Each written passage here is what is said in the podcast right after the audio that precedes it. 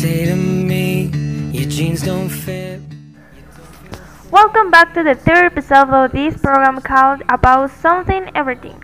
As you know, we talk about the everything sorrows of the Sustainable Development Goals. This time, I will going to cover the goal number 5, gender equality.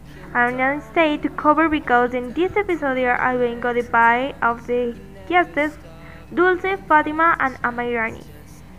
First of all, let's start with the explanation of what we're talking about. Goal 5 Achieve gender equality and empower all men, women, and girls.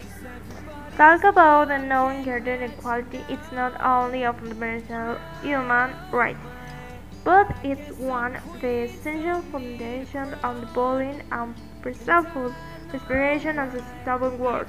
Some progress was uh, being made in the recent decades. More girls are in the school and fewer kids are begging the forced and early marriage. More women as they are returning parliament and the leadership of the positions allows how begging reform to promote the gender equality, but it also speaks to how gender equality is uh, today in a number of areas. For example, the activities in which women are involved become too unequal, doing more work for less pay. Although there have already been improvements in this area, inequality is still very noticeable. That is why it's important to continue to fight for it. On the other hand, it is also very important to talk about feminicide, any murder in which the victim is a woman, regardless of the gender of the perpetrator, of his or her motives. Feminicide is the most extreme manifestation of abuse and violence by the men against women. This situation confirms the data previously calculated by organizations and institutes. Some women are murdered every day in the country. For this reason, one of the targets of this goal is end all forms of discrimination against all women and girls everywhere and eliminate all forms of violence against women and girls in the public and private spheres, including trafficking and sexual and other forms of exploitation. Now that we know this information, we are going to take and break and the moment will come to back you. Don't go away and make yourself comfortable for what is coming. This is about something, everything. You're perfect now.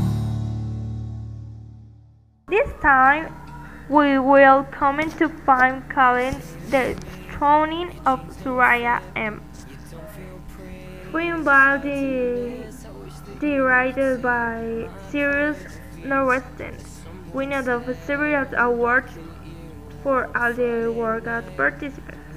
That's right, as you already mentioned, this is a 2009 film by on Stevens original breathing published in the 1990 by the, the French journalist Freidoune Sahebjam.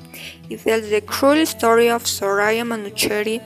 This is a film that tells us about extremely unjust in merciless case that a woman lives through. It shows us how some places around the world they are still driven by the extremely macho thinking of the decision making a woman. I mean, we can see and realize how far the erroneous thinking of how people about this case could and how the lack of capacity of the almost non-existing authorities leads to the development of this crime.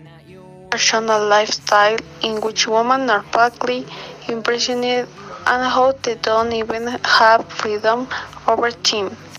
It shows us how they have to follow rules imposed be a complete misogynic society and if some were to have a little common sense and ignore such rules, they would be really punished. It shows us how ignorance blinds people to what is right and what could have very serious consequences. They take absolutely no account of any ideas or opinions of women and of expressing themselves. They are punished. Strongly involving religious fanaticism here was a big mistake. Unfortunately, there are styles places like this in Mexico where girls are forced to marry at the age of 13. I was a tribe of the Machidates and the people around to, to observe. That's the end of this part. Thank you for listening. We are going to cut.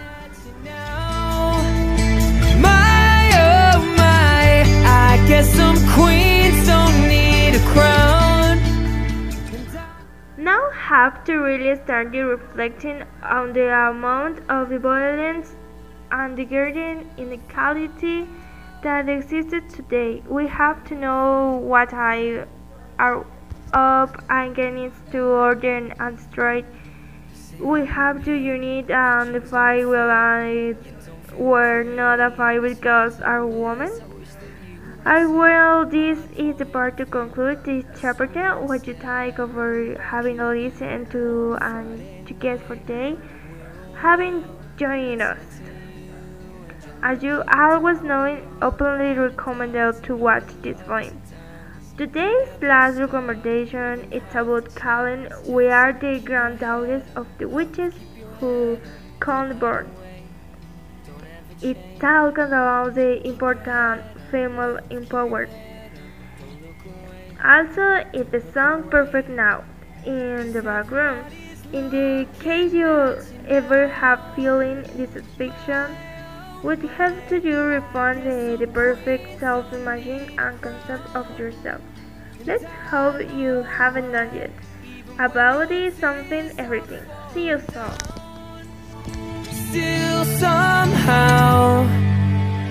Perfect no. You never do, but if you ask me to,